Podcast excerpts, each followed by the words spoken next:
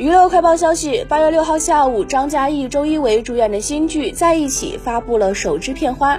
网友惊奇发现，张嘉译的名字居然变成了张嘉译，是受益的益。